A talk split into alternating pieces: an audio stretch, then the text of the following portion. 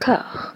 Tiens. A, B, C, D, E, F, G, H, I, J, K, L, M, N, O, P, Q, R, S, T, U, V, W, X, Y, Z. Huh? You should drop dead, you selfish cunt. Fox, I hate you. I hate you both. You're the fucking reason this country's going down the drain. Oh, no, not the beast! Not the beast! Ah! Open my eyes! Eyes! Ah!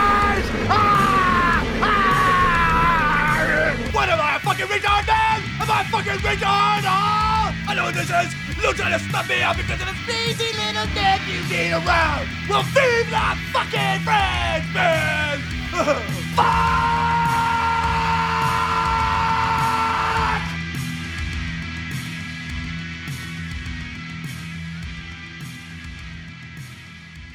Un soir de 1991, usé par une énième audition chez le juge pour la garde de son fils Weston, qu'il se dispute avec la mère, l'actrice et mannequin Christina Fulton, Nicolas Cage erre sous la pluie au volant de sa voiture et arpente les rues de downtown Los Angeles, le seul centre-ville au monde qui donne l'impression d'un désert lugubre une fois passé 21 heures et un des endroits les moins attractifs de la ville, surtout pour un acteur de cinéma en pleine ascension. Nick décide d'y passer la nuit dans une chambre d'hôtel et de chercher dès le lendemain un appartement sur la seule rue un tant soit peu animée de downtown LA, Olvera Street, quartier mexicain historique de la ville. Son but Devenir un gringo anonyme parmi la population mexicaine, en finir avec l'acteur pète au casque d'Hollywood et tout reprendre à zéro. Andrew Sterling has always dreamed of leaving the big city and escaping to a secluded island. No stress, no hassles, no problems. That is, until he met another man trying to escape. I know you're in here. Andrew meets Amos, I have a shotgun. You have a frying pan. and in one wild night, I want a million dollars! And, uh, and a helicopter! Put your weapon down. Let your hostage go. Two guys from two different worlds Maybe you've heard of the Pulitzer Prize. You won that? I did. How much you win? in one fell swoop became partners in crime. We're gangsters. Freeze! We're outlaws. Sounded like they were getting pretty chummy to me. Two people who came to an island for one reason to escape. Sit! Not you. Nicolas Cage Contributing to the delinquency of a minor. What do you have to say about that? She looked 18. Samuel L. Jackson, Amos, and Andrew. A comedy about two mismatched men trying to escape from each other. Nous attaquons cette spéciale polar avec Amos and Andrew, l'unique réalisation de E. Max Fry, dont la postérité retiendra surtout la nomination aux Oscars pour le scénario de l'affreux Foxcatcher. En 1993, Maxou avait déjà en tête des problématiques sociales et sociétales, il avait une grosse envie de dire des trucs et de balancer des machins, et nous voilà donc face à une comédie policière où le racisme est vaincu grâce au pouvoir de l'amitié. Le personnage de Samuel Jackson, écrivain plébiscité, loue une bicoque dans un coin reculé pour écrire et déjeuner en paix, manque de chance, ses voisins sont bouffis de préjugés et appellent illico la police de fil en aiguille. La situation s'envenime et le shérif a une idée absolument débile, proposer à l'un de ses prisonniers, joué par Nicolas Cage, d'aller simuler une prise d'otage pour légitimer l'intervention des forces de l'ordre sur place. L'auteur et le gangster vont apprendre à se connaître, à contrecarrer le déterminisme social et finalement s'allier contre cette petite communauté reculée de merde. Seb, sur une échelle des premiers rôles comiques de Sean Penn, à quel point dirais-tu que ce film a mal vieilli? Le film a, a mal vieilli, mais je pense que c'est pas la plus grosse star du film, qui est, comme tu l'as dit, le- son point de départ scénaristique complètement débile. Ouais. Et il faut une grosse, grosse suspension d'incrédibilité pour pouvoir euh, croire qu'un flic, même aussi idiot que ça, a pu mettre, euh, mettre sur pied un plan pareil. Bon, déjà, ça, c'est dur à avaler. Alors, passer ça après, euh, c'est une espèce de, de, de petit, de petit film euh, un peu polar, un, peu- comédie, un peu buddy movie, qui mixe plusieurs choses, comme on en faisait beaucoup dans les années 90 d'ailleurs. Et là, euh, Nick fait équipe avec Samuel Jackson, ce qui sur le papier est plutôt une bonne chose. À l'écran, ça marche, euh, ça marche moyennement. parce que déjà, parce que le film est tellement insignifiant qu'à aucun moment on se sent impliqué par, par ce qui peut se passer. Donc voilà, Nick qui joue une espèce de, de gentil, de gentil loser, un peu méchant, mais pas trop, qui a un rôle qui, euh, qui lui va bien. Moi, je l'aime bien dans, je l'aime bien dans ce, dans, dans ce registre-là.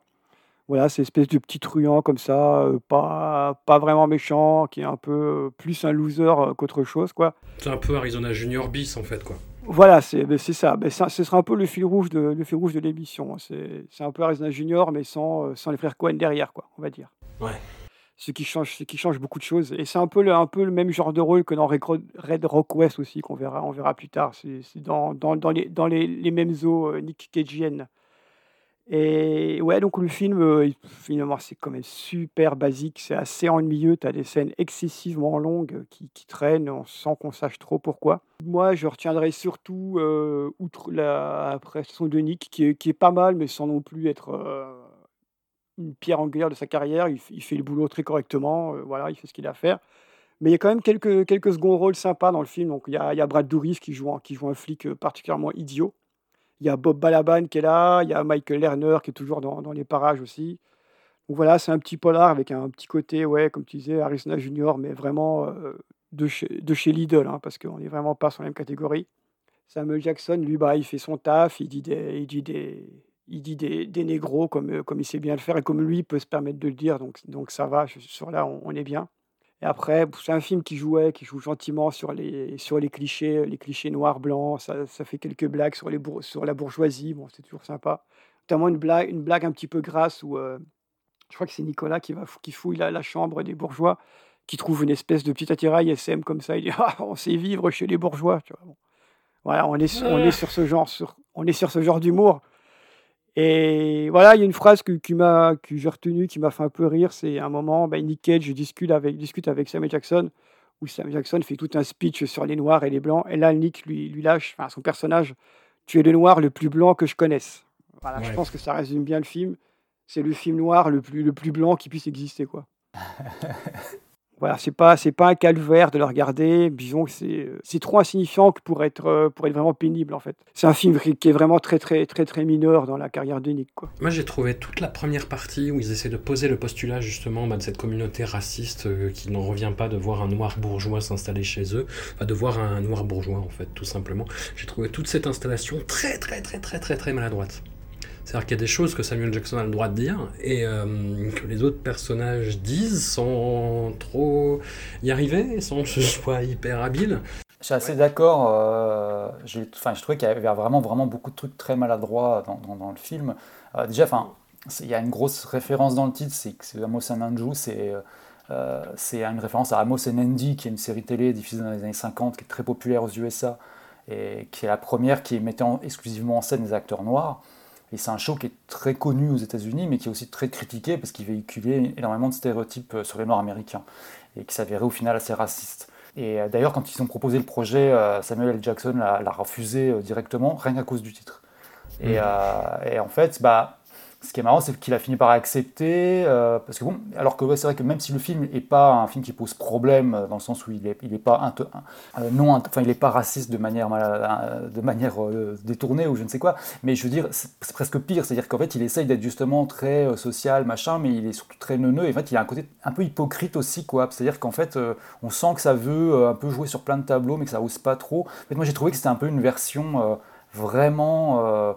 Euh, années 90 ultra coincé et un peu hypocrite et, et pas drôle du shérif est en prison de Mel Brooks quoi c'est à dire que le, le shérif est en prison je sais pas pour les gens qui l'auraient pas vu hein, c'est un film de 74 de Mel Brooks Blazing Saddles en VO. Ouais, Blazing Saddles ouais, en, en VO, dans lequel un, un- un ouvrier noir qui travaille sur des chemins de fer devient, euh, au, alors, au terme d'un concours de circonstances vraiment hyper ubuesque, le shérif d'une petite ville du Far West. Et en fait, c'est un film où euh, absolument tout le monde est ultra raciste et surtout complètement demeuré. C'est-à-dire que c'est un film qui marche parce qu'en gros, c'est en gros, idiocratie dans le Far West. C'est-à-dire que tout le monde est complètement idiot jusqu'à l'absurde. Et les seuls personnages à peu près sains d'esprit, c'est euh, le shérif noir, qui est joué par euh, Cleavon Little, et son acolyte blanc, qui est euh, une espèce de pistolero alcoolique, qui est joué par Gene Wilder. Et là, j'ai vraiment l'impression de voir une version complètement faux d'erge de ce film, avec Samuel Jackson dans le premier rôle et Nick Cage dans celui de son sidekick. Euh, sauf que la différence, c'est que toute la population raciste qui gravite autour de Jackson elle est présentée, euh, bon, certes, comme pas euh, super éveillée, mais en même temps comme des bons, au, fond, des bons vieux américains, pas si méchants, et que Nick Cage, en plus, contrairement à Gene Wilder dans, dans Mel Brooks, qui est le seul perso qui n'est pas, est pas raciste, lui, il l'est au départ, il va changer au long du film dans ce qui est un, des revirements un peu les plus gênants, arrangés à côté de American History X où, Edward Norton de, euh, perdait, son, perdait, perdait tout, tout racisme en, lavant des chemises ou je sais plus quoi, enfin, c'était assez terrible. et, euh, et, euh, ouais, en fait, c'est ça, c'est que c'est vraiment plus affligeant que drôle. On dit, en fait, moi j'ai l'impression que j'ai eu en, en le matin, c'est qu'on on aurait dit un, un, truc qui aurait donné un, un, sketch ou un épisode de sitcom à peu près potable étiré sur la longueur d'un film, quoi. Et, et, du coup, ça donne un truc, bah ouais, super pâteau, un peu maladroit, un peu, un peu, un peu cucu aussi. Euh. puis ouais, j'ai trouvé un peu, voilà, ça, enfin, qu'en gros, ça veut un peu dénoncer, mais sans y aller vraiment. Donc, euh, ouais, c'est vraiment le film un peu, ouais, insipide. Ouais, c'est un peu le mot. Ouais, c'est le film, c'est il est, c'est beaucoup trop tiède que pour oui, puisse voilà. s'intéresser. Quoi, c'est pas, c'est ni, ni assez offensant, ni, ni et ça, ça dénonce rien, ça dénonce pas assez non plus. Voilà, c'est c'est au, au milieu, quoi. Voilà, c'est François Bayrou le film, quoi. Il se passe, c'est ça. Un bon film de, un bon film de centriste. Un bon film de centriste. Ouais, mais comme du coup le film est super mou, dès qu'il essaie de poser des situations pour montrer des personnages racistes, c'est hyper tendax en fait. C'est, je, m'imaginais, euh, bon, c'est un peu facile parce que Samuel Jackson avait déjà tourné euh, deux trois films avec Spike Lee, mais je, m'imaginais Spike Lee voir le film en ah 93 et faire, mais euh, vous vous foutez de ma gueule ou quoi? Ouais, c'est un peu, le, un peu le, racisme vu par des, par des, des, petits bourgeois blancs, quoi, finalement. Bon, c'est pas, pas si grave, ça va. C'est un, peu, mmh. un peu le message, quoi. Oui, c'est pas si Au fond, ils sont quand même gentils. Voilà, c'est exactement ça. Voilà, ils ont des sextoys et ils fument des pétards, ça va. Ça va.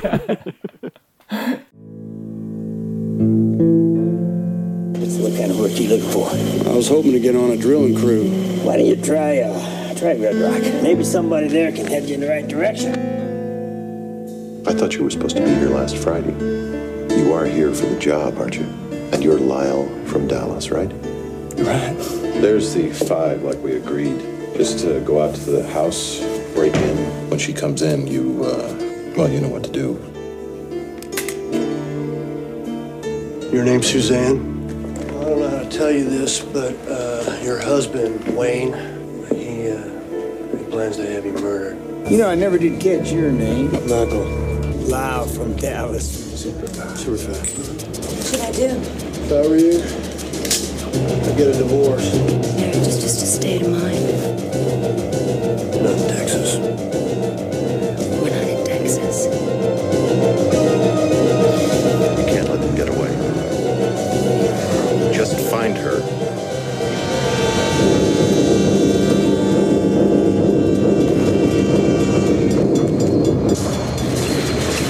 It's all about money. Young lady, don't make me shoot you. Nicholas Cage of Honeymoon in Vegas and Moonstruck, Lara Flynn Boyle of The Temp and Wayne's World, and Dennis Hopper of Boiling Point and Blue Velvet. Does this mean that we ain't partners? Red Rock West. From Columbia TriStar Home Video. J'ai loué le film suivant deux ou trois fois au vidéoclub de Boulay-Moselle, pas tant par passion que par désœuvrement et manque de choix de cet établissement que je n'ai pas non plus envie d'accabler outre mesure.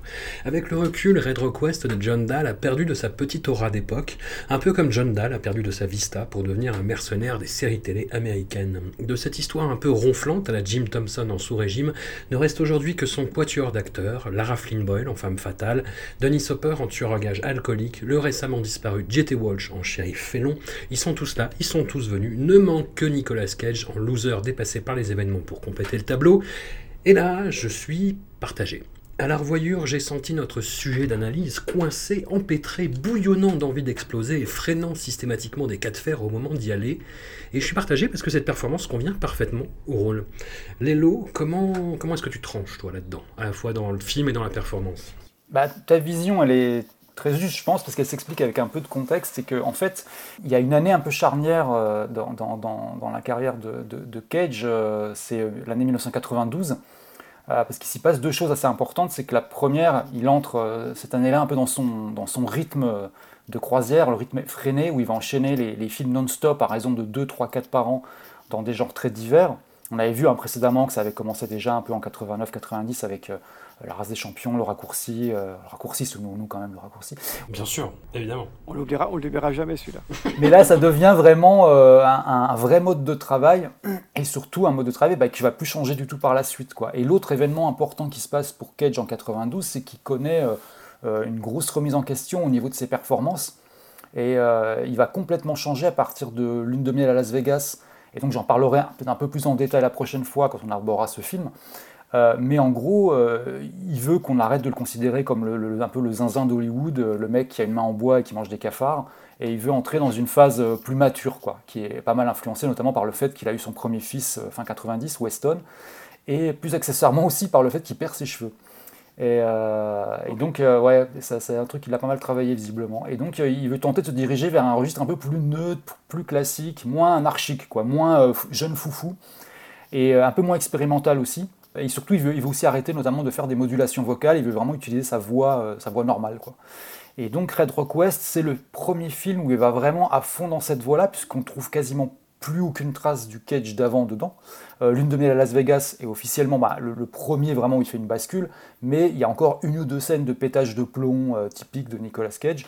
Là, dans, dans Red Rock West, c'est totalement épuré. Je crois le seul moment un peu zumba, hein, euh, c'est au tout début du film, quand il fait sa toilette sur le bord de la route et qui fait des pompes à une main. Il aime bien ça. Il le faisait déjà dans Best of Times. Et, voilà, ça, ouais, ça faisait plaisir de le voir.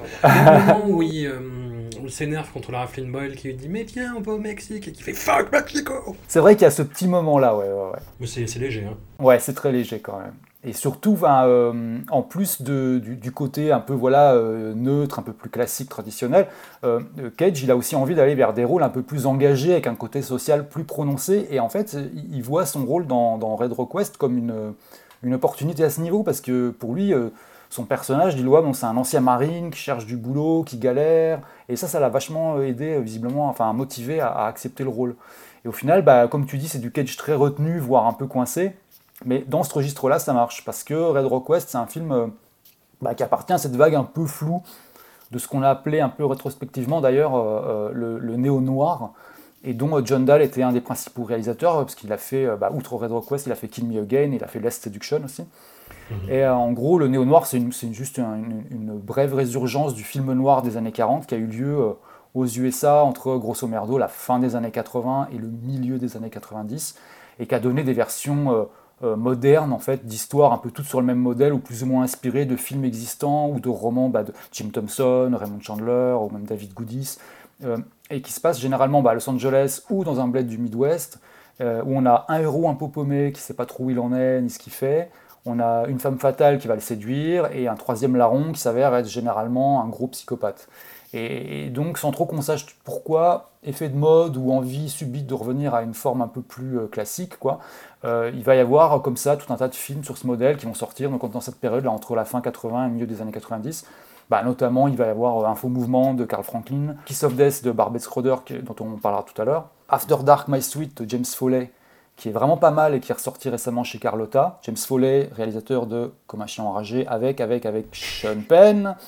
C'était pour le point Sean Penn. J'allais dire Fifty Shades of Grey, mais c'était un peu Ouais, c'est salaud. Euh, il y a également Bound euh, de, des sœurs Wachowski, là, qui, est, clairement un des meilleurs du lot. Et puis donc, bah, Red Rock West, c'est un peu la, ligne médiane. Quoi. Il est honnête, euh, solide, efficace mais pas non plus dinguissime quoi. Et, côté Cage, ouais, ça peut même être vu comme une, petite déception parce qu'effectivement, bah là, il, est clairement en sous-régime.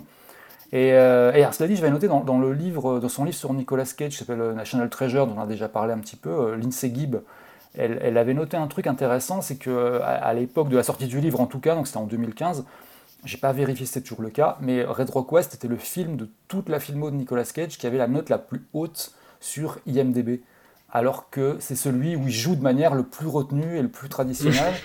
Euh, en d'autres termes, de la manière la plus consensuelle. Quoi. Et en fait, parce que bah, ce type de jeu, c'est finalement ce que la grande majorité des gens attendent d'un acteur. Quoi. C'est, pour ça qu'il y a autant de gens bah, qui, qui, qui, détestent Nick Cage ou qui comprennent pas du tout ce qu'il fait. Et que dès qu'il fait un film où il parle, il parle pas beaucoup, il fait un peu la gueule, ou il est un peu en retenue, comme bah, euh, Joe par exemple, ou encore plus récemment Pig, pour ceux qui l'ont vu. Tout le monde se met subitement à crier au génie, à la rédemption, c'est Boudu sur le des eaux, quoi. C'est genre, euh, oh là là, Nick Cage revient. Et, du coup, c'est assez exaspérant, je trouve, surtout pour nous, hein, qui défendons euh, l'église de Cage avec une certaine ardeur. Et, et, donc voilà, et donc c'est vrai que ça, ce, ce petit point-là était assez marrant à noter, j'ai trouvé. Exact. Puis mm, oui, puis ça accompagne en fait euh, un, tout un renouveau du cinéma de genre, du cinéma euh, policier en fait des années 90, qui mélange un peu tout. T'as le thriller érotique, t'as le, le film de Home Invasion, euh, tout ça. Ce qui est marrant, c'est que le, un des plus gros succès de, du début 90, c'est Basic Instinct. Et Basic Instinct, je trouve que c'est vraiment le, le, juste milieu parfait entre le néo noir et le thriller érotique. Et en fait, mm. c'est deux genres qui ont eu vraiment une grosse résurgence là en, en début de la décennie. Et du coup, c'est assez marrant qu'il que, y ait un film comme ça qui incarne presque les deux à la fois. Euh. Là, Carlotta, on a sorti deux, donc euh, After Dark, My Sweet, là, qui, est vraiment pas mal. Et on a sorti un, alors j'ai oublié le titre, je crois que c'est Back, Backtrack ou un truc comme ça, de Dennis Hopper, avec mhm. Jodie Foster. Alors celui-là, il est, mais il faut le voir parce qu'il vraiment, il est vraiment pas bon. mais il est drôle à voir parce que y a je crois qu'il y a la plus belle équipe de, de mafieux de toute l'histoire du cinéma. C'est la, team de mafieux la plus clichesque que j'ai jamais vue de ma vie. Euh, alors, le chef, c'est Joe Pesci. Le numéro 2 de la bande, c'est Dean Stockwell. Euh, il y a John Turturro. Et puis, le quatrième, c'est, merde, j'ai oublié son nom, dans Les Sopranos, celui qui a les, des tempes blanches, là. Qui fait vraiment tête de mafieux. Euh, ouais. Poli. Enfin voilà, c'est ces quatre mecs-là. Et, euh, et, après, ce qui est génial, c'est qu'ils sont nuls, ils n'arrivent pas à tuer Jodie Foster. Et du coup, ils engagent Dennis Hopper pour la tuer. C'est ça le scénar, c'est ça l'histoire. Et euh, après, le film, il est plaisant. Franchement, il est, il est, vraiment pas terrible, mais il est plaisant. Par contre, After Dark My Sweet, ça, c'est pour le coup, c'est plutôt une bonne curiosité à voir. Euh. Ouais, mais je vais regarder l'autre. Ah bah ouais, bah, c'est sûr que tu vas, tu vas beaucoup plus t'amuser. et tu, tu l'as mieux, mieux vendu en tout cas. Ah bah. Seb, du coup, Red Rock West, d'où ça vient? Quand est-ce que tu l'as vu pour la première fois? Qu'est-ce que tu en penses? Red Request, j'ai vu, euh, j'ai vu assez, récemment, euh, il y a peut-être 3-4 ans, je crois que j'ai vu pour la première fois, je n'avais pas vu avant. Alors, ce qui est, ce qui est assez drôle, c'est que Kiss of Death, on le parlera plus tard, mais pendant très très longtemps, j'ai cru que Kiss of Death était réalisé par John Dahl. Alors qu'en fait, pas du tout. c'est Red Request. Kiss of Death fait plus film de John Dahl que Red Request finalement, ce qui est assez, ce qui est assez, assez étrange. Oh. Et... Bah donc dans Red Rock West, il y, a, y a juste un truc, c'est qu'il y a un côté western qu'il n'y a pas dans les, dans les autres films du, de ce, de ce, de ce courant-là. Ouais. Et moi je trouve que c'est ce, qui m'a, c'est ce que, ce que j'ai le plus aimé dans, dans le film finalement, c'est ce côté un peu, un peu western, le côté un peu noir, noir rural comme ça. Donc tu as la, la, scène de début donc, dont parlait Lo avec, avec Nicolas qui est en, qui est en Santiago, Santiago, jean, qui fait des pompes à une main, puis change de main. Voilà, c'est une petite bourgade comme ça, il y a une petite ambiance euh, vraiment western qui, est là. Ça, c'est le, le film commence sur des bonnes bases, et puis après, ça, ça se déroule un peu. Tu as cette ambiance noir un peu à la, bande, comme on disait tout à l'heure. Mais bon, on sent le côté, euh, côté un peu sulfureux du film des Wachowski. Là, pareil, c'est un film qui est un peu, euh, qui est pas tiède, mais qui, qui manque un peu, ça manque un peu de pêche globalement. En fait, tu, ressens un peu le, le, climat un peu chaud et, rural de là où se passe le film. Et euh, moi, dans mon souvenir, c'est un film qui est bleu, qui est bleu et rouge, avec des filtres bleus, des filtres rouges pratiquement tout le temps. Parce que tu as des, des, espèces de nuits américaines qui sont très, très, très, très bleutées, comme ça, comme ça se faisait beaucoup dans les années 90 d'ailleurs. Et moi, quand je repense au film, c'est à ça, c'est à ça que je pense, avec une petite ambiance western spaghetti. La, musique, la musique est plutôt sympa. C'est une petite musique un peu americana, spaghetti, comme ça. La trame, la trame euh, se laisse un peu couler par leur rythme, avec la musique qui rythme tout ça. C'est plutôt bien, c'est plutôt bien fait à ce niveau-là. Après, ouais, bon, pareil, Nick là, Nick, il est, euh, il est clairement euh, très, très, très calme. Où il fait pas, il fait pas grand chose pour, il fait pas grand chose de, de, de dans le film. En fait, il, joue son rôle, voilà, il le fait bien, mais sans avoir ces, petits dérapages et ces petits, ces petites sorties de route qui fait qu'on aime, on aime Nicolas pour ça. Donc ouais, j'étais un peu déçu quand je l'ai vu, là, j'ai vu il y a 3-4 ans, puis je l'ai revu là, et c'est un peu, c'est un peu l'impression est un peu la même. Même si je le revois un peu la hausse, parce que j'aime beaucoup, j'aime beaucoup le final. Le final a un vrai côté western, d'ailleurs, avec cette espèce de d'argent qu'il faut, il faut, il faut creuser pour le trouver. Voilà, ça m'a, ça m'a, ça m'a rappelé un peu les, la fin des westerns, un peu la, à la, à la Corbucci, dans, dans le Django de Corbucci, par exemple. Il y a un peu, un peu cette vibe-là, de, un peu de, chasse au trésor, comme ça, avec trois gars qui sont là, qui, en cherchant à savoir qui va à Kiki. Donc ce côté western est plutôt réussi. Après, pour le reste, euh, c'est un film, ouais, c'est un, film de vidéoclub en fait. Voilà, c'est un Ouais. film de vidéoclub. Tu louais, tu louais ça à l'époque, tu regardais, tu passais pas un trop mauvais moment, ça te faisait ton week-end, tu étais content. Mais je pense que c'est pas un fi- un film qui se, qui se revoit, qui se revoit beaucoup. Et donc, ouais, pour rebondir encore sur ce que, sur ce que disait Lélo, euh, bah, Nicolas n'a pas besoin de rédemption. hein, Il a, ja- il est, il est jamais perdu, il a jamais été perdu, donc euh, Ah oui, là. Là-dessus, on est d'accord, t'inquiète. c'est- c'est- mais c'est juste, c'est vrai, a- c'est vrai qu'à chaque fois, à chaque fois que, bah là, en ce moment, ça se voit beaucoup sur les réseaux sociaux avec, Avec- avec Pig, Pig. et Voilà, Pig, Mm. tout le monde est là, genre, euh, ça y est, Nicolas Cage revient, mais il n'était jamais parti, quoi. C'est, Ouais, vraiment, un pattern qui vient tous les 4-5 ans. Il y, a Voilà, eu, il y avait eu ça avec, avec, avec Kikas, il y avait eu ça, puis il y avait, il y avait eu Joe, puis maintenant il y a Pig. euh, Joe, ça avait été vraiment marqué, parce que je me souviens, c'est vraiment la rédemption de Nick Cage. J'étais là, mais Ouais, oui, mais il ouais, a jamais, il est jamais perdu, il n'a pas besoin, de- pas besoin de se racheter. hein, donc, c'est quoi que c'est- enfin, en tout cas, en tout cas à, à nos yeux. Oui, voilà. Et aussi euh, aux, aux personnes fans de Nicolas de façon non ironique, hein, on précise Voilà, bien. bien parce que, sûr, oui, oui, oui. voilà. Et donc, ouais, là, ben là donc, je, je lisais un- une, une interview là, de, qu'il avait donnée pour Pig là, récemment. Donc, je fais un peu un flash forward pour qu'on parlera de Pig, mais parce que j'ai lu cette semaine-là où il expliquait que lui aussi, ça lui faisait du bien parfois de jouer des rôles de façon très, euh, très calme Mm. Pour euh, rappeler aux gens que c'est encore un acteur. Il dit voilà, je peux faire ça aussi, vous voyez. Donc, euh, vous faites, faites pas de soucis pour moi, je vais très bien, mais parfois je, fais des petits films comme ça pour montrer aux gens que je suis toujours là, que, que je suis encore joué en fait. Et Red Rock West pourrait s'inscrire dans cette, euh, dans cette veine-là d'un Nick en, mode, en, mode croisière. Quoi. Il fait son travail d'acteur, il le fait bien, mais il manque, ça manque un peu d'épices quoi, dans le film. Le film manque un peu d'épices à, tous les, à, tout- à tous les niveaux. Je trouve, euh, je vais mettre les pieds dans le plat un peu, que Dennis Hopper est pas, tr- pas très bon. Enfin, avec son Ouais, mais- accent, il en fait des caisses. Il en fait des caisses, ouais. Puis en fait, bah, c'est juste que c'est un énième rôle. de- C'est-à-dire que c'est une période de- à l'époque où, quand il fallait un psychopathe euh, un peu dérangé, on allait, on allait chercher Dennis Hopper, quoi. C'était. euh, Ouais, c'est ça. Et alors autant, bah voilà, quand il l'a fait dans Blue Velvet, c'est génial, mais euh, il, il y a- j'ai j'ai regardé parce que quand justement quand j'ai le film dont je parlais tout à l'heure, le Backtrack, je, je- je crois que c'est ça le titre. hein. Euh, quand, en plus c'est lui qui réalise. Quand j'ai regardé ça, je me suis dit, mais attends, c'est pas possible, il fait encore un psychopathe, un tueur à gages, quoi. Et j'ai été regarder combien de. Et en fait, il en a fait encore d'autres et tout. Enfin, c'est du délire, quoi. Sans même compter les téléfilms, parce qu'à cette époque-là, il faisait aussi pas mal de téléfilms. Enfin, il, il faisait beaucoup, beaucoup de, beaucoup, beaucoup de rôles et tout. Rien, rien que la, la- la même année que le Blue Velvet, il avait fait le.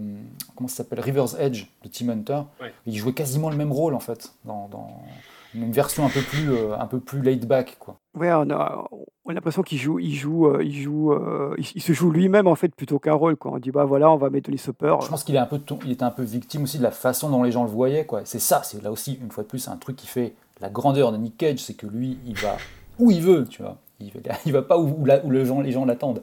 Alors que Dennis Hopper, je crois qu'il est un peu trop allé où les gens l'attendaient pendant un peu, pendant assez longtemps, quoi. Ouais, Nick, et ouais, Nick, il va, il va dans une direction et s'il y a des gens, tant mieux. S'il n'y en a pas, ben, tant pis. Quoi. Voilà, quoi. C'est la bonne attitude. Alors que J.T. Walsh est super dedans. Vraiment.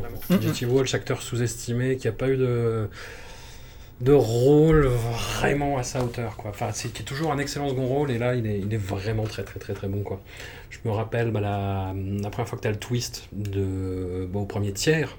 C'est-à-dire quand tu vois euh, bah, de- quelle est sa fonction dans la ville en fait, et qu'il arrive et euh, bah, la, la scène est vraiment super quoi. Mais bon le, le- le reste, euh, ouais, je sais pas. Et puis euh, John Dahl entre ça et la séduction, c'est toujours un cliché de dire ça, mais je, soupçonne d'avoir euh, des, des petits soucis avec les, les personnages féminins. Ah, ouais, c'est possible.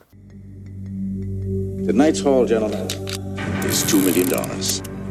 Yeah, I like the sound of that. I love you, Joe. Might want you to take me away right now.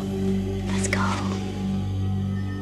Tell you what, if it's a high card, I'll tell you who I am. And if it's a low card, I'll tell you who you are. Is that a deal? Joker.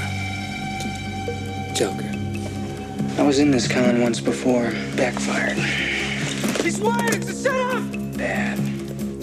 60 grand a carat. Flawless. It's $9 million worth for the price of two. You have seduced me. Jake.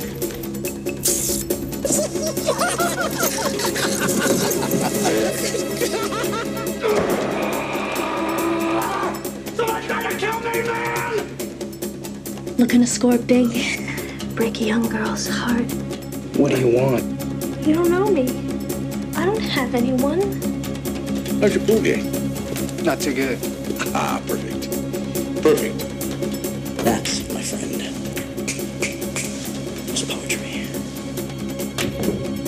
Welcome to paradise, Mr. Joe. Anything goes wrong, kill them all. Police! Stop it! Tell me this is a dream I'm gonna wake up from. Vous le savez, nous en sommes rendus à la quatrième exégèse depuis la création de Discordia en septembre 2018, et je ne saurais pas vous dire pourquoi, Lélo, tu parlais de, de 92, mais euh, en fait il y a un truc avec l'année 93. Robert De Niro en 93 passe à la réalisation pour la première fois avec Il était une fois le Bronx, donc il tourne sûrement en 92. Kajol tourne la première occurrence de sa romance cinématographique fameuse et au long cours avec Shah Rukh Khan dans le fou furieux Bazigar. Maggie Chun compte pas moins de 13 sorties dans les salles hongkongaises cette année-là, qui culmine avec le somptueux Green Snake de Choi Ark. Et Nicolas Cage, tu le disais, se trouve à l'un des tournants de cette rosace que forme sa filmographie. Deadfall, les pros de l'arnaque en français, est réalisé par son frère Christopher, lequel unit dans ce projet dément et très fragile plusieurs familles de cinéma, au point de créer ce qu'il faut bien appeler un fâcheux sentiment de consanguinité. Outre des Michael Bean et James Coburn visiblement livrés à eux-mêmes, le casting aligne Talia Shire, Peter Fonda, Charlie Sheen, Emilio Estevez, et cette démonstration de force n'arrive jamais à faire avaler la vacuité et l'inanité du script. D'autant que Nicolas Cage va profiter de sa carte blanche pour créer l'un de ses personnages les plus désespérément mythiques dans une composition relevant de la pure transe carnavalesque. Lélo, qu'est-ce qui s'est passé? Deadfall, techniquement, c'est pas le premier film que Nick Cage et son frère Christopher ont fait, ont fait ensemble, puisqu'en fait, ils ont un gros passif qui remonte au début des années 70, où euh, Auguste Coppola poussait vraiment tous ses fils à avoir des démarches créatives, artistiques. Il avait acheté à Nick et Chris euh, une caméra Super 8, c'est une petite table de montage. Ça, c'est autour de 70-71. Et les deux frères vont se mettre à, à- à tourner en fait des petits films dans le jardin à l'arrière de la, de la maison, quand ils sont à Long Beach. Et ça va durer comme ça quasiment 10 ans, parce qu'ils vont faire leur dernier film ensemble en 81. Et ces années de tournage en Super 8 euh, avec son frère, en fait, elles ont été super importantes pour Nick Cage parce qu'il a parlé plusieurs fois en interview d'un d'un truc qu'il appelle le feeling Super 8 et qu'il recherche sur les tournages qui est euh, celui où il a en gros vraiment l'impression de s'amuser et de retrouver les sensations de son enfance. Et, euh, et parmi les, les- les quelques films où il dit avoir retrouvé ce feeling Super 8, il a cité euh, notamment Arizona Junior et Mandy. Et donc là, quand son frère lui demande bah, de jouer dans son premier vrai film, il est obligé d'accepter, quoi. Il ne peut pas y couper. Et euh, alors, j'ai retrouvé un truc, c'est qu'à la sortie de Lune de miel à Las Vegas, en, en 93 en Angleterre, euh, Nick Cage, il est interviewé par le magazine The Face. Et à un moment, il parle de ses projets en cours, et voilà comment il présente Deadfall. Il dit Je pense que Chris Coppola, mon frère, a quelque chose du David Lynch des débuts.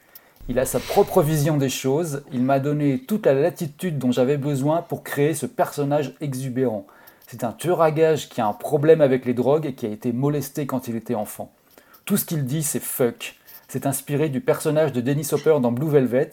Je n'ai jamais rien fait de plus extrême dans aucun film. Ça va beaucoup plus loin que Embrasse-moi vampire ou Peggy Sue. Tu parlais de, euh, du, du fait qu'il mettait la pédale douce sur les modulations vocales. Là, c'est. Ah oui, non, mais là, c'est l'inverse. Peut-être. Ouais, voilà. Ouais. mais je pense que c'est justement parce que parce que c'est son frère, donc il, il fait, il fait un écart dans son, dans, dans- dans- dans- dans son nouveau truc. Quoi. Et en plus, en gros, là, avec ce qu'il a dit dans l'interview, tu as tous les éléments pour comprendre le truc, parce que c'est en gros, ce film, c'est Blue Velvet, tourné dans le jardin en Super 8 à l'arrache. quoi. Et avec des potes hein, qui vont faire gonfler, le budget du truc de manière assez dramatique, parce que les potes, c'est quand même, comme tu disais, bon, Charlie Sheen, James Coburn, Peter Fonda, Emilio Estevez, plus la famille, euh, parce qu'il y a le grand frère Marc Coppola qui joue également, il y a la tante Alia Shire, euh, donc on est un peu dans un contexte similaire à, à Never on Tuesday qu'on avait abordé dans l'émission précédente, euh, qui est celle bah, d'un film entre potes euh, qui n'aurait pas dû dépasser les limites du jardin derrière la maison et puis qui sort en salle. Quoi. Avec en plus un scénario, on va dire, pudiquement assez pauvre, euh, qu'on sent euh, écrit vraiment à l'arrache sur un coin de table. Et puis bah, Nick Cage qui euh, ouais, donc fait, fait un écart sur ce- sa, sa- sa nouvelle voix retenue, neutre, sérieuse, pour faire carrément, ouais, c'est vraiment son, son rôle le plus grotesque et exubérant, je pense. C'est quasiment une décalque du, du Tony Clifton d'Andy Oui. Kaufman, version junkie, déglingo, débile léger, enfin il y a un peu tout quoi. Il y a un peu tous les, tout- toutes les tares en même temps. Et, à 11. Donc euh, c'est assez difficile. C'est pour ça que c'est un, rôle, enfin c'est un personnage qui aurait pu être très drôle sur un sketch. mais sur la longueur d'un film, c'est costaud quand même. Et puis euh, en plus, le film est assez mal écrit, mal foutu. Ouais, c'est ouais, c'est comme Never on Tuesday, c'est-à-dire on a vraiment l'impression de voir un film tourné par des potes qui fait rire que, ou alors euh, d'être à une soirée où, on est le seul qui n'est pas complètement torché, quoi. Il y, a vraiment ce truc-là. C'est-à-dire que, enfin, même là, je l'avais déjà vu plusieurs fois, parce que bon, c'est vrai que les scènes où il apparaît sont tellement autres que, que tu, tu, dis, bon, qu'est-ce qui se passe, quoi. Mais là, c'est un même instant où genre c'est même plus drôle du tout. C'est enfin c'est genre euh, c'est vrai, il y a vraiment ce côté ouais film film entre potes qui, qui est un peu gênant quoi. Ah, t'as les scènes dans le club, enfin toutes les scènes en fait avec Nick Cage sont, sont, gênantes, en particulier les interactions avec son avec sa sa petite amie, mais euh, ah, t'as les scènes dans le club en fait où tout le monde le regarde parce qu'il est en train de beugler. mais ce qui est marrant, c'est qu'en fait, je l'ai, bah, du coup, euh, pour préparer l'émission, je l'ai revu quasiment, euh, euh, je sais plus, je, je l'ai vu juste avant Kiss of Death.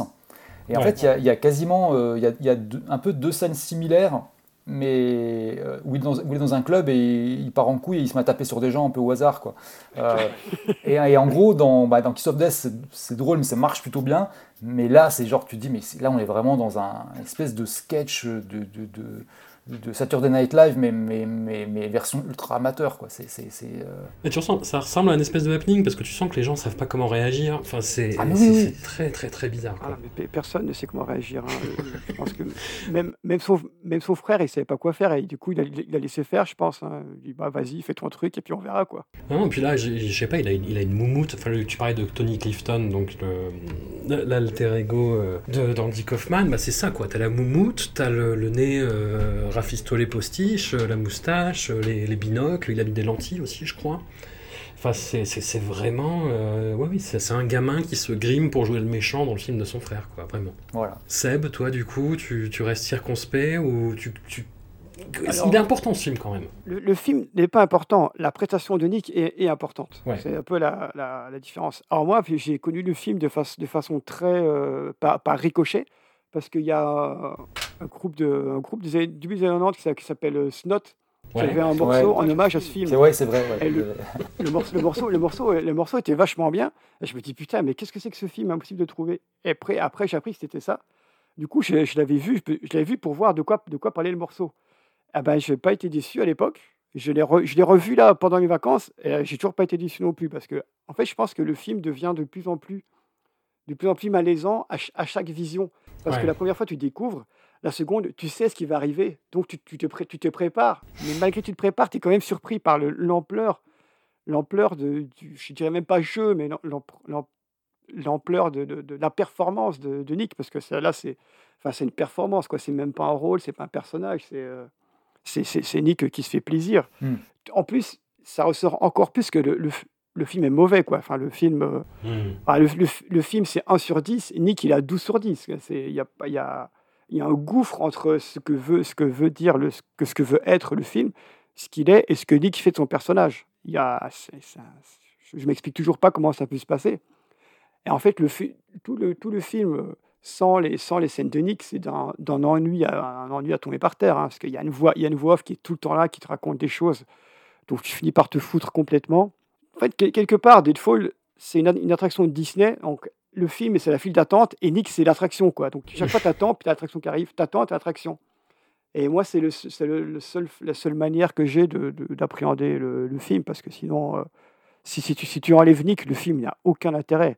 Et tu remarques que Michael Biehn, ce pauvre gars qui, est perdu au milieu de tout ça et qui essaye de, de se démener, qui n'est pas un super acteur non plus, on va pas, on va pas non plus. Euh, ça lui arrive. Il a, ses, il a ses moments. Il a ses moments tu, sens que là, il est un peu, il est un peu livré à lui-même et il essaye d'avoir un petit, côté, un petit côté cool, mais euh, il n'a il a pas, il a pas, ce, il a pas ce côté cool en lui. Du coup, il ne peut, il peut, pas, il peut pas être cool. Tu vois, il n'arrive pas, il arrive pas à l'être. Tu es un peu triste pour lui. Tu te dis non, mais il y a, il y a quelque chose, il y a quelque chose qui, qui, qui est gênant aussi dans, dans le, le, rôle, le rôle de, de, Michael Biehn, qui est là parce que bah, c'est pas, panique et il, il, il, est un peu livré à lui-même, quoi. Donc voilà, tu attends, attends que le film se passe t'attends que Nick, Nick arrive pour pirater le film et emmener ça dans des. Hmm. En fait, à chaque apparition, il, emmène le film là où, là où tu n'as pas envie qu'il aille. Il, dure le sans arrêt. Il, est, il, est, horrible et magnifique à la fois. Ces répliques n'ont aucun sens? Ouais. en fait, le film, le film est, le scénario est, assez simple. Ouais. Mais moi, quand, quand, quand je le regarde, il me semble, il me semble aussi, aussi compliqué que celui de, de The Big Sleep ou du Big Lebowski, tu vois. Alors qu'en fait, euh, en fait, non. Ouais, Et mais- c'est tellement mal foutu que tu comprends rien. Il a, il a beaucoup de mal à raconter son histoire, effectivement. C'est une succession de scénettes avec des acteurs différents, et où à chaque fois tout le monde est livré à lui-même, quoi. Même Talia Shire, même James Coburn, la, la scène où il y a Charlie Sheen, typiquement. Même dans Never on Ah. Tuesday, il est plus iconique. Là, ils ont foutu une espèce de robe de chambre, ils le font jouer au billard pour qu'il ait l'air menaçant, mais putain, la scène ne fonctionne pas. c'est- Avec, et es- avec l'espèce de, de bouc, des rouflaquettes comme ça, tu te dis, mais pourquoi vous l'avez, pourquoi vous l'avez, vous l'avez fait ça? Ouais. Et puis même James Coburn, il est là, tu vois, c'est James Coburn, mais tu sens, il dit, bon, je vais faire ma scène, comme ça, ça, ça va se finir, on va passer à autre chose, quoi. Hmm. Et Nick Cage, ouais, il arrive, tu, tu sens qu'il y a quelque chose qui va pas, quoi. On a parlé de la scène du club, il y a la scène où il revient après s'être fait tirer dessus euh, pour retrouver sa, sa petite amie. Oh là là, oui. Il arrive en Oh. hurlant, euh, il, il jette ses lunettes, mais tu sens que, enfin, c'est même pas prévu parce que le truc tombe à côté en faisant un bruitage chelou. Enfin, c'est, il se met à gueuler en tapant sur le lit. Enfin, c'est, c'est- mais c'est incroyable, c'est, incroyable à regarder en même temps, quoi. Mais c'est, euh, C'est fascinant pour ça, quoi, voir comment, à quel point un acteur peut parasiter un film. Ouais. C'est, ah, fou. Alors, je, je- je mini-spoil, mais ce qui, ce qui est très très étonnant, c'est qu'on va revoir ce personnage, mais dans les années 2010, Mais oui, mais oui, c'est incroyable. dans, dans un film qui s'appellera euh, Arsenal. Euh, et en plus, qui n'a absolument rien à voir avec la choucroute, mais, mais j'aime bien l'idée que euh, Nick Cage revient à ce personnage tous les 20 ans, chaque fois. Ah là, mais ce- eh, le, personnage n'a, aucune séquelle par rapport à ce qui lui arrive dans, dans, dans, dans Deadfall, hein, parce qu'il arrive un truc un peu sale quand même. Il revient après, mais tranquille, tu vois, Ouais. ça va. C'est ça, mais avec deux fois plus de postiches. Donc, euh, ouais, Oui, c'était pour, c'était pour masquer. c'est ça. Dans 20 ans, il a euh, des jambes en bois et des bras mécaniques. ça va être lieutenant Dan. Ce sera superbe. J'espère qu'ils vont le faire maintenant, parce que là, euh, Ouais, mais on va, on va être tellement déçus. Street. Breaking in the bank, On Christmas Eve. It doesn't seem right. trying to pull a heist. Who's got the key? Raise your hand. Oh, there's just no way to steal left as I start going, oh, you idiot! from people this dark nice. Why don't you come join my family for Christmas dinner? Dinner's on the stove. Smells good. Wait till you see the giblet gravy. Mom is on her way. You guys are dumber than a box of hair. They're out to put the money back and save this holiday. 20th Century Fox presents the story of a town so nice Do you need any money? Now we've taken more than our share already. it's turning three wise guys into three wise men. I'm gonna put the money back. You are going to be the first guy in history to get pinched for putting money back. No! Trapped in paradise. You don't aggravate the old witch. I wish I was a witch. I'd shove my broomstick right up your. Ma! Nous continuons cette exploration des petites bourgades américaines du début des années 90 avec avec Descent à Paradise de George Gallo, un homme dont Discordia a déjà croisé la route puisqu'on lui doit le scénario de Midnight Run de Martin Brest et c'est une tombereau de Son of a Bitch.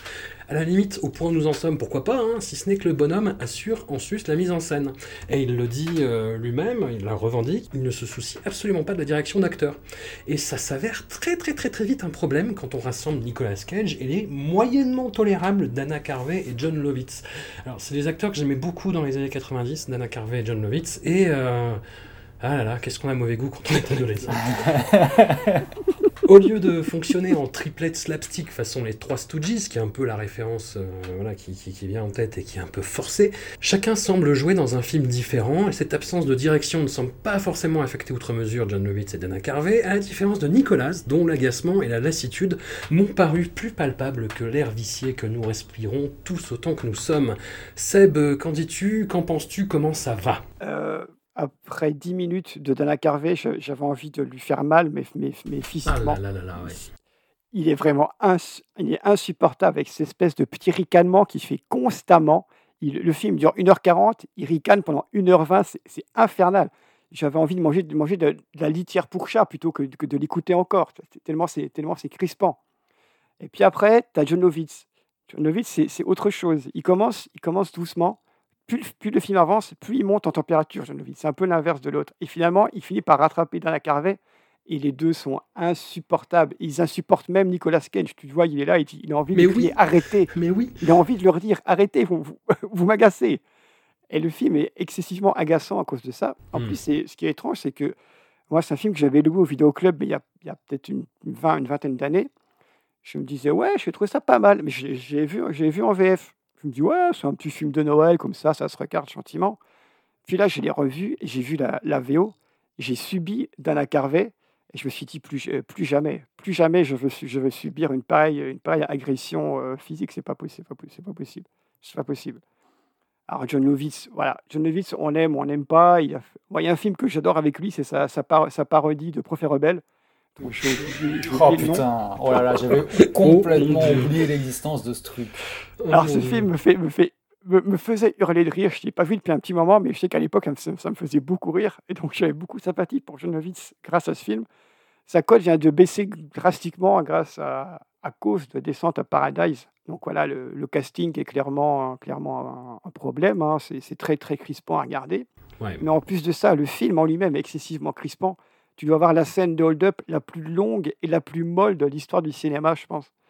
Une scène de hold-up excessivement gênante où il se passe rien et ça dure des plombes ça n'en finit pas. C'est insupportable à regarder, c'est insupportable. Et c'est un peu pareil que, que Amos et Angrou. Le film est pas assez euh, offensif que pour être vraiment énervant. Donc tu, regardes ça d'un œil à moitié endormi et tu dis, bon, ben, vivement que ça finisse, qu'on passe, à, passe à la scène suivante. Et là, tu as, as, Nicolas bon, qui essaye un peu de se, qui essaye un peu de se, débrouiller là-dedans, mais tu vois que lui aussi, à un moment, il, baisse les bras, quoi, parce qu'il n'en peut plus. Il dit, bah, je vais laisser, laisser faire les deux autres, là, moi, je vais rester là, je vais faire mon petit rôle un peu de, mec, hein, de, frère un peu, hein, qui se tape de boulets, quoi, parce que c'est ça le film, c'est Nicolas qui, qui s'en sort, qui se tape, qui se tape de boulets. D'ailleurs, les, les, les, frères dans le film, c'est les frères, les frères Fripo, donc voilà, une référence même pas à peine déguisée aux Marx Brothers, quoi, les frères Fripo, mm. qui a un, un nom très, euh, très clownesque. Et voilà, bon, ce qu'il y a à signaler, c'est que tu as, as, Nicolas qui ajoute une, une chapka à son arsenal capillaire, là, donc peu, euh, voilà, il porte bien la chapka, on, on peut dire ça. Et tu as aussi l'acteur euh, Richard, Richard Jenkins qui joue le, ouais. le, le, le, père de John C. Reilly dans Step Brothers, qui est un des films qui fait le plus rire au monde. Du coup, j'étais content de le voir là-dedans. Euh, C'était sympa. Et ouais, le film, c'est l'histoire est un peu est un peu bête. C'est encore Nicolas qui joue un méchant, pas très méchant. Et c'est un peu euh, rend l'argent Nicolas, quoi. C'est voilà, c'est ça. Un, un, petit peu, ouais. Mais c'est un film qui a cette particularité de beaucoup de productions euh, du Saturday Night Live qui, bah, celles qui, qui survivent le moins bien à la postérité, c'est-à-dire que c'est des films gentils, mais de façon très ouais, énervante. Ça, oui. Hmm. C'est ça. Euh, comme beaucoup d'Adam Sandler, en fait. Ouais, c'est un peu du Adam Sandler avant l'heure. Exactement, c'est exactement ça. je, je, pense que quand on a dit ça, on a, on a dit beaucoup de choses déjà. Lélo, du coup, toi. Ouais, bah ouais. Bah, en fait, le truc, moi, euh, c'est que bah, c'est vrai, c'est vrai que c'est c'est un, un des, des, plus mauvais films qu'il a fait. Enfin, en plus pour lui, c'est un film qui a pareil, qui a switché également. Ça va, ça, ça, va, ça va un peu lui, lui allumer un truc dans la tête, c'est que il a commencé la, la, la, cette, cette, période là où en, en, essayant de faire euh, des rôles un peu plus matures, un peu plus sérieux, un peu plus neutres. Et puis en gros, euh, en, en, faisant Descente à Paradise, il a un, un shift, enfin il se réveille en se disant non mais je, veux, peux plus faire des films comme ça quoi. Et en fait à ce moment-là il se dit je veux refaire des films comme Embrasse-moi Vampire ou Arizona Junior quoi, où vraiment je peux, euh, je peux euh, tout lâcher les chiens quoi. Et, en fait euh, bon ça aura au moins servi à ça, mais c'est vrai que c'est un truc, enfin apparemment le tournage c'était une catastrophe quoi. C'est vraiment il y avait aucune direction d'acteur. Et puis pour voir, enfin rien pour voir la cata que c'était, c'est que pendant les prises de vue donc Georges Gallo le réalisateur, il a vu dans la dans la rue un type avec le chien à trois pattes qu'on voit dans le film, qui s'appelle ouais, Tripod. Ouais. Et il a été tellement touché par le chien, euh, il a vu un, le type le pas de traverse, enfin le faisait marcher à un feu rouge, et il a tellement été touché par le chien, il a trouvé ça poétique et tout. Et il a décidé de tout arrêter pour réécrire et intégrer le chien, quoi, alors qu'ils avaient déjà tourné la moitié du film à ce moment-là. Donc pour dire qu'ils en avaient vraiment rien à foutre. Quoi. Et en fait, ça se, comme disait Seb, ça se sent vraiment sur les acteurs, c'est-à-dire pas seulement Nick Cage, mais je trouve même aussi les deux autres, David Carvey et John Lovitz, c'est qu'il y a des moments ils sont plus dedans, mais du tout. Et ouais. ça se voit qu'ils ont vraiment lâché la rampe et ils comprennent plus rien à ce qu'ils sont en train de faire, qu'en gros, enfin, s'ils ont vraiment cette tronche de, de, gens qui sont là en train de penser à leurs impôts, euh, en train de se dire merde, quand j'aurai fini, il faudra que j'aille faire mes courses. Euh, enfin, c'est vraiment euh, c'est triste à regarder quoi. Et le, le film, alors j'ai juste récupéré ça, c'est qu'il il a été qualifié par le Los Angeles Times euh, à la sortie de pire film de Noël depuis Santa Claus Conquers the Martians. Le Père Noël va sur Mars. C'est vrai. Qui est un meilleur film.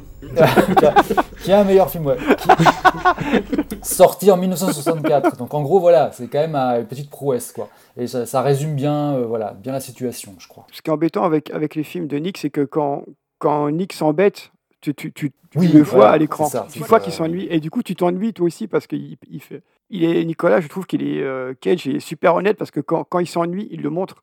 Par exemple, on verra, le verra plus tard, mais dans, dans Next, Next, il en a rien à foutre de la première à la dernière minute. Et toi, et toi tu regardes le film et c'est c'est pareil. Tu vois qu'il s'en fout. Du coup, tu dis, bah, je vais m'en foutre aussi alors. Et la Paradise, c'est ça. Il, il comm- il commence un peu, et après, après un quart d'heure, il dit vas-y, c'est bon, allez, on va vite finir ça et on va passer à autre chose parce que là, là, là, j'en- là, j'en peux plus. Et il fait, il fait, il fait pas d'effort, quoi. Tu sais, il, a, il, a, il, a, il a pas envie. Tu vois qu'il a pas envie. Bah, puis pour revenir sur son binôme, autant John Lovitz, moi c'est un acteur euh, qui, qui me laisse euh, vraiment perplexe, parce qu'il est tellement indolent que t'as l'impression que bah, c'est juste John Lovitz, que tous ces personnages pourraient s'appeler John Lovitz, et que Oui, c'est juste ça, lui en fait. tu. C'est lui, en fait, juste, voilà, c'est c'est exactement ça, quoi. Et euh, mais Dana Carvey, euh, bah, qui est connu euh, surtout pour son rôle de Garsalgar dans les deux Wayne's World, c'est autre chose. C'est autre chose, c'est dans, les autres films, euh, bah, notamment où il a pu jouer Master of Disguise, et celui-là, t'as l'impression de voir un, cousin raté avec plusieurs niveaux de consanguinité de Jim Carrey en fait. Et c'est et c'est infernal quoi. Là, là c'est infernal, vraiment quoi. C'est-à-dire que j'ai vu dans les notes de, de production que là, il essayait d'imiter un espèce de John Mickey Rourke. Tu fais, mais non, en fait. Ah oui, là, là, il en a trop. Ouais, c'est- c'est c'est pas ça du tout. ouais, il est très, Ah très- non, non, c'est pas ça du tout. Et sa composition, elle est irritante, quoi. Vraiment. Bah, et en plus, il a Ah cette ouais, espèce ouais. de voix là euh, qui est, qui est- qui est assez insupportable. euh. Passons, passons sur Descent à Paradise. Ouais, passons Passons. Jimmy, I'm dead man. I know you don't want to be involved with this. I don't know what else to do, all right? I'm your blood cousin, Jimmy. I'm your blood cousin. You know that. Please don't let this happen. You want a little air on this? Give me some names. There is no way on God's green earth that you can tell me that you did not know the guy who got you into this mess. I've got no reason to lie. Everybody's got a reason to lie. Whatever doesn't kill you makes you stronger, right? Whatever don't. Whatever doesn't kill you makes you stronger. Whatever don't kill you, makes. I like that. Little Junior Brown? It looks like little Junior's moving up in the world. Cars, drugs, guns. He's buying everything he can get his hands on. Big Junior. That's one of those expressions like jumbo shrimp. Oh my, the cars. Did I take them all? Except that Explorer. What's the matter with the Explorer? It's red. Red's my bad luck color. I ain't got nothing to do with red. Are you a man of honor? Sure. 24. If I serve him up, Jeez, what you been eating? would you say to me now, you will cut me loose for all time? Absolutely. Do you want my hand on it or something? Nous concluons cet épisode polar avec Kiss of Death de Barbet Schroeder, un cinéaste que je tiens pour un documentariste absolument génial et un metteur en scène de fiction. Bon, allez, disons que ces films des années 70 sont bons, ceux des années 80 sont ok, ceux des années 90 sont rigolos, mais quand même carrément oubliables, et après, euh, c'est quand même pas très heureux. Et dans cette période américaine, euh, voilà, il y a des trucs pas très frais, comme euh, JF partagera appartement, qui est dans cette vogue de, de polar qu'on évoquait tout à l'heure, calcul meurtrier, l'enjeu, et là-dedans, Kiss of Death surnage, lui aussi, grâce au côté délicieusement suranné de son casting. David Caruso a l'air de croire de toutes ses forces à l'éventualité d'une carrière cinématographique. Michael Rapaport peaufine son personnage totem de gros con white trash, et Nick Fury, l'homme en cage, s'exhibe tout muscle et bouc dehors, et bizarrement, son inhalateur pour réguler son asthme, qui devrait le fragiliser, arrive à le rendre encore plus inquiétant. Voilà, grosse, grosse, grosse perf. C'est ma perf préférée des, des cinq. hein. Euh, Deadfall ne compte pas. Deadfall est ailleurs. Deadfall est dans un éther, euh, d'un univers parallèle. Mais euh, voilà, celui- celui-là, vraiment, vraiment bien. Seb, ce film, je crois, a été le déclic pour accepter Nicolas comme ton prophète. Exactement. Quand j'ai vu ce film, je me suis dit Ah ouais, vo- voilà. Là, là on y est. Là, Mm. ça y est. Ouais. Là, je- là j'ai vu, j'ai vu, euh, j'ai vu ce que c'est que ce que c'est que jouer en fait. Et c'est un film que, pareil, j'avais bon, ça va souvent venir, mais j'ai beaucoup, j'ai beaucoup vu de films de Cage que j'ai loué en vidéoclub à l'époque, parce que c'est à l'époque on les voyait comme ça. Et, celui-là, j'avais, j'avais loué au vidéoclub. Et il y a, y a une scène qu'on se regarde passer en boucle avec avec mon grand frère. C'est la scène où il tabasse Michael Rappaport à main nue en, passant du House of Pain. Et quand j'ai vu cette scène, je me suis dit, mon Dieu, mais cette scène est la scène la plus cool que j'ai vue de toute ma vie. bon, j'avais, j'avais, j'avais 14 ans à l'époque. Et c'est, je la revois régulièrement, je me fais, non, cette scène, ne dis pas, elle est toujours excessivement cool. Grâce à, grâce à Nicolas, et je suis tombé amoureux, disons-le, de, de Nick euh, dans, avec son personnage de Little Brown Jr., qui reste une de ses, de ses, performances qui est, qui est, très, très marquante, même encore, encore aujourd'hui. Parce que c'est un de ses rares rôles de vrai méchant, parce qu'il joue rarement les vrais méchants. Et là, c'est vraiment, vraiment une, vraie, une vraie crapule, une vraie ordure, comme, euh, comme euh, vraie ordure de, de, polar, quoi. Et alors, ce qui est intéressant, c'est que dans les, dans les, les, bonus du, DVD français, qui sont très pauvres, il y a une petite interview de, de, Nick qui explique un peu le background du personnage, comment lui a construit le personnage. Et il dit Pour moi, euh, Little Brown Jr., c'est pas un mec qui est foncièrement méchant, c'est un mec qui a été élevé pour être méchant. C'est un, un, un, bébé lion qui a été élevé par un lion pour chasser. En fait, quand on voit ça, on, revoit le film et on remarque sa relation qu'il a, avec, qu'il a avec son père, qui est joué par Philippe Becquerel, est un peu, est un peu ambigu, parce que voilà, son, il se passe dans un, dans un club de striptease comme ça. Et, et donc voilà, en sachant ça, ça remet un peu son personnage un petit peu en perspective sur quelques, quelques aspects, même si ça reste une, ça reste une, petite frappe, une grosse brute euh, qui passe un peu son temps à, à frapper des gens dans, dans le film. D'ailleurs, une petite, petite anecdote marrante. Coup, je, je, regardais, je regardais le film, j'ai regardé quelques passages avec, avec mon fils, qui est 13 ans. Et à un moment, il, dit, il m'a dit Ah ben ça, c'est le film où Nicolas, il tape, il tape, il tape. Mmh. Ouais, je dis Ouais, c'est un petit résumé, un petit résumé de, de son rôle. Mais voilà, il arrive à apporter un peu euh, quelque chose avec son, le fait que euh, son personnage est de l'asthme. C'est un peu son, son petit, euh, son petit d'Achille qui le rend, qui le rend un petit peu, je vais pas dire sympathique, mais qui donne un peu d'humanité à ce personnage de, grosse brute qui ne s'habille qu'en blanc et qui ne supporte pas le goût du métal dans sa bouche. Hmm. Et là encore, Nicolas peut se faire plaisir avec quelques scènes qui sont très marquantes, notamment cette scène où il fait du développé couché, non pas avec des alternes, avec une stripteaseuse. Oui, c'est la première fois qu'on le voit dans le film d'ailleurs. Voilà, il fait ça, on le voit, on le voit, on le voit compter, puis, voilà, il, frappe des gens. Et as cette scène qui, pour moi, ça a vraiment été l'illumination. C'est quand il arrive, il va trouver Michael Rappaport, il, a, il apporte son ghetto blaster, il baisse, il baisse les stores, il porte une espèce de poncho en plastique, et là, il fracasse Michael Rappaport à main nue. Ce qui doit être le, fantasme de beaucoup de personnes en vrai, parce qu'il a un côté très agaçant, Michael Rappaport. il, suffit, il suffit de pas le suivre sur Twitter, en fait. Hein. Ah, parce qu'en plus, ah, ah d'accord, ok. Moi, je, je, le connais, je, je, le connais parce que c'est un grand fan des New York Knicks et moi aussi, du coup, je, dois le subir souvent quand on parle de basket. ah, c'est un petit peu, c'est un petit peu, un petit peu agaçant. Et donc voilà, quand, quand, quand il m'énerve trop, je, revois cette scène qui reste une de mes scènes qui trône dans mon panthéon personnel pour, euh, pour toujours, comme la scène de la, de la, la découverte euh, de Nick. Et mais malgré ça, le, le, film vieillit quand même pas mal, je trouve. Ça reste un film qui, qui, est bien tenu, qui, qui, est très très correct.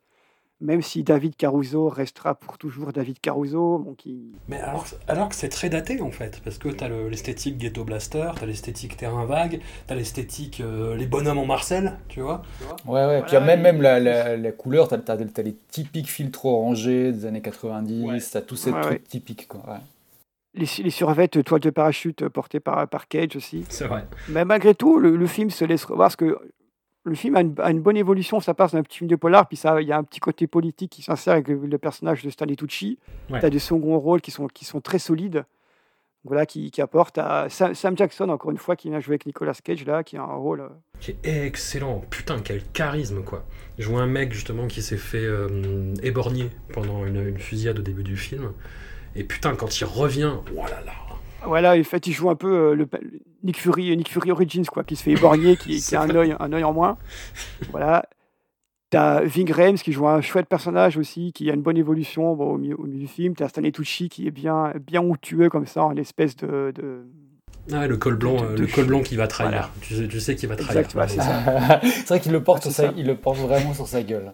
t'as, as, Anthony, Anthony Hild qui joue l'avocat de tout le monde et qui lui a joué, a joué des rôles de ah, lui, il est dans, génial, tous les, dans tous les films du monde. Le directeur de la prison dans le silence des agneaux, du coup. C'est vrai, exactement. C'est le Nick voilà, c'est lui, On dirait une version de Nick Nolte mou en caramel. il a un truc ouais, un peu fondu. D'ailleurs, il a un truc, une espèce de galaxie comme ça. Euh, Anthony Hild, Nick Nolte, Gary Buzet, enfin je sais pas, il y a un truc. euh, les trois qui, sont, qui gravitent autour d'un même centre. Quoi. Voilà, hein, euh, quelqu'un va devoir s'expliquer un jour. Ouais. Ouais.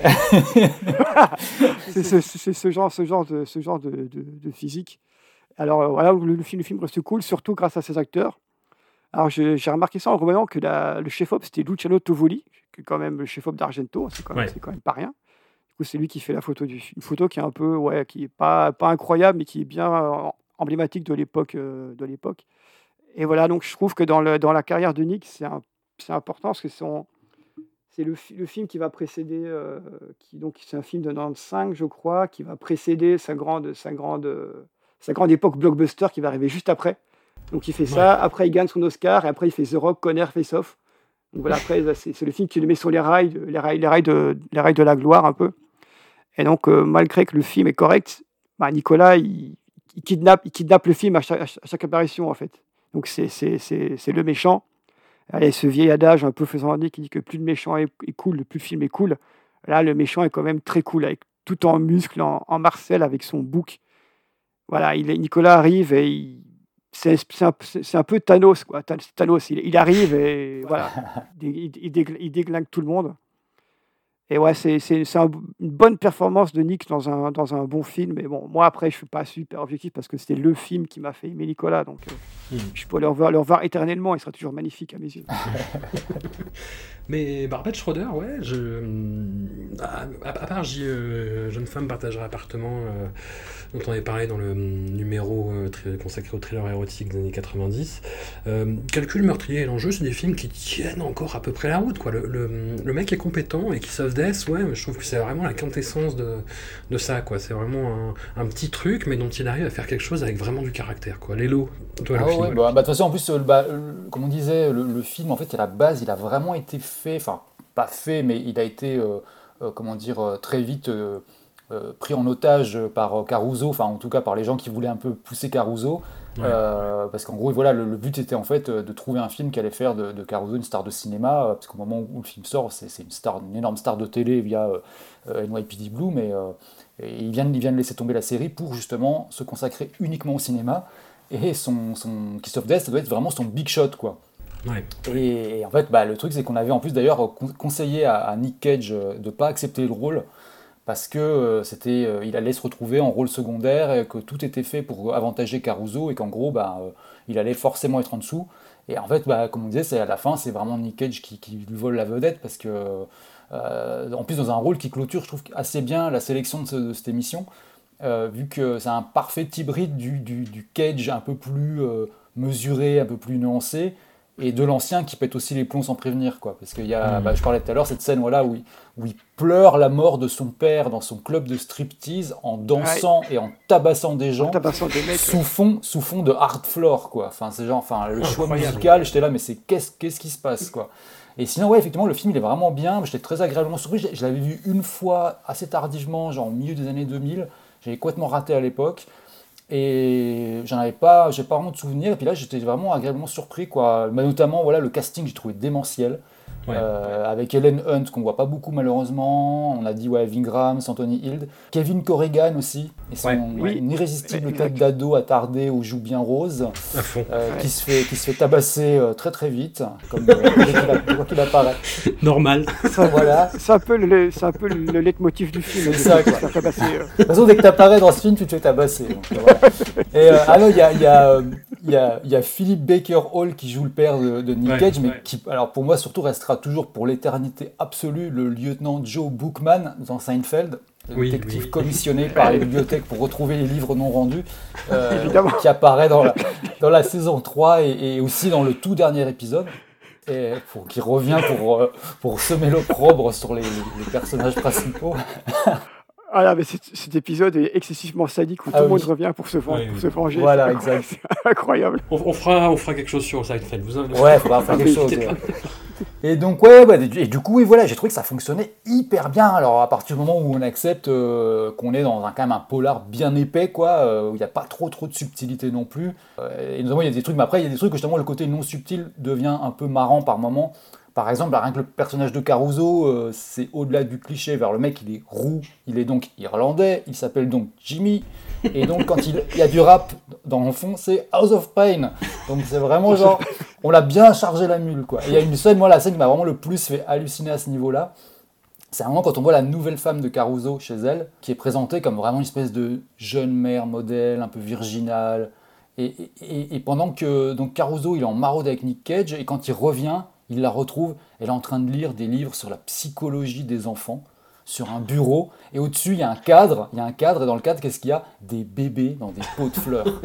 Et j'étais là genre mais c'est quoi cette représentation super craignos? Enfin bref, ça m'a fait délirer quoi. Mais c'est vrai que le, film, si on accepte des petites merdouilles comme ça qui sont en plus un peu typiques de ce genre de prod de l'époque, euh, il est ouais il fonctionne super bien. En plus il n'y a, même pas de, de, la fin marche bien. Enfin il n'y a pas de moment cringe ou de, de, de truc où, ça sort du film ou euh. mais je trouve que Caruso n'a pas la dalle en fait oui c'est ça c'est qu'en fait il joue enfin alors lui pour le coup il joue un peu il joue tiède quoi. Il joue vraiment euh, en div quoi. En discute à l'eau. en fait Caruso t'as l'impression qu'il s'excuse de vivre tout le temps quoi. Il est là avec son air là de, c'est même pas un chien battu c'est un chien battu qui qui est mouillé, il dit ouais, pardon, j'essaye de faire acteur, mais voilà, le, mec qui passe son temps à, s'excuser avec son regard, quoi. du coup, c'est un peu, c'est un peu, un peu chiant. Par... Mais bon, ça, c'est Caruso, c'est pas que dans le film, il est tout le temps comme ça. Hein. Ben, je sais pas, tu vois, dans les, les Ferrara où il a joué, dans King of New York et China Girl, si je dis pas de bêtises, moi, je le trouve euh, autrement plus énervé, tu vois. Quoi. Même dans Hudson Hawk. bon, il est, ah pas là longtemps dans Hudson Hawk, mais. Attends, c'est qui? C'est Bounty? Non, c'est Kit Kat. C'est Kit Kat dans Hudson Hawk. Mais même dans, dans Hudson Hawk, il est plus taquin, tu vois. je, sais pas, là, il est un peu résigné, quoi, tu vois. Et hum, il y a une espèce de gradation dans, son, dans sa carrière qui va arriver jusqu'à euh, euh, Jade de William Friedkin, où là, tu sens ah, qu'il est énervé de pas percer, en fait. Et du coup, il... D'ailleurs, ouais, ça vaut ça vaut ce que ça vaut, ça veut dire pas grand chose, mais euh, donc il a, il a, été nommé au, au, au Award pour la, même, la même année pour Kiss of Death et Jade. Ah ouais. Voilà. Et il, a, il, a, il, a réussi, il a réussi à perdre. C'est quand même pas mal. c'est vrai. Non, mais les Radio Awards, il hein. faudra, faire un épisode. Ouais, faut que ça vaut ce que ça vaut. Hein, mais... Euh. Ouais, ouais. Mais après, après du coup, ouais, j'avais, j'avais relu un peu les critiques de l'époque et tout le monde s'accordait sur la performance de, Nick Cage qui était fantastique. Ouais. Donc les critiques mettaient beaucoup ça, beaucoup ça en évidence à l'époque. Euh. Voilà, comme quoi c'était un excellent acteur. Bon, comme si on ne le, savait pas déjà, tu vois, mais voilà, ils mettaient ça en perspective. Euh, que voilà, un, ils disaient qu'en fait, Nicolas se bonifie, se bonifie de, de film en film et qu'il est, il une des raisons principales pour, euh, pour, voir, euh, voir, euh, pour voir ce film, quoi, finalement. Non, non, absolument. Voyez, voyez-le, il a plutôt bien vieilli. Bah, tous les films dont on a parlé, en fait, sont disponibles en, en, en, qualité, pas remasterisée pour autant, mais en, qualité tout à fait correcte. Même Deadfall, moi, que j'avais vu que sur un rip de Rutube, tu vois, ou quelque chose comme ça. J'ai, trouvé, le film est sorti en Blu-ray, parce que pour tout sort en Blu-ray, donc allons-y.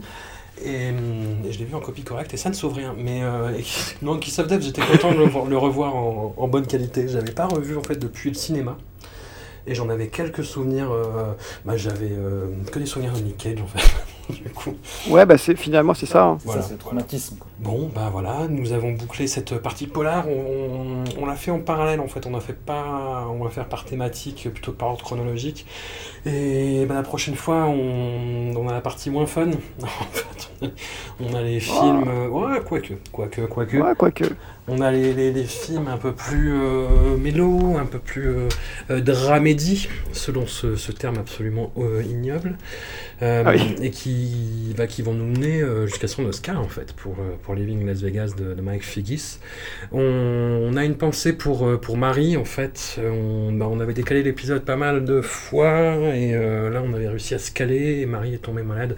Au dernier moment, on a une pensée pour elle. Elle a vu les films, elle a quand même souffert pour. c'est peut-être ça qui la rend malade, je ne sais enfin, voir, descente, voir descente à Paradise, pour rien, c'est vraiment cruel. En plus, je pense qu'elle a enchaîné Paradise et Amos et Andrew le même jour. Je pense que ça l'a flingué. ça fait bon, bah ok, le, le, système immunitaire euh, débloque. Voilà.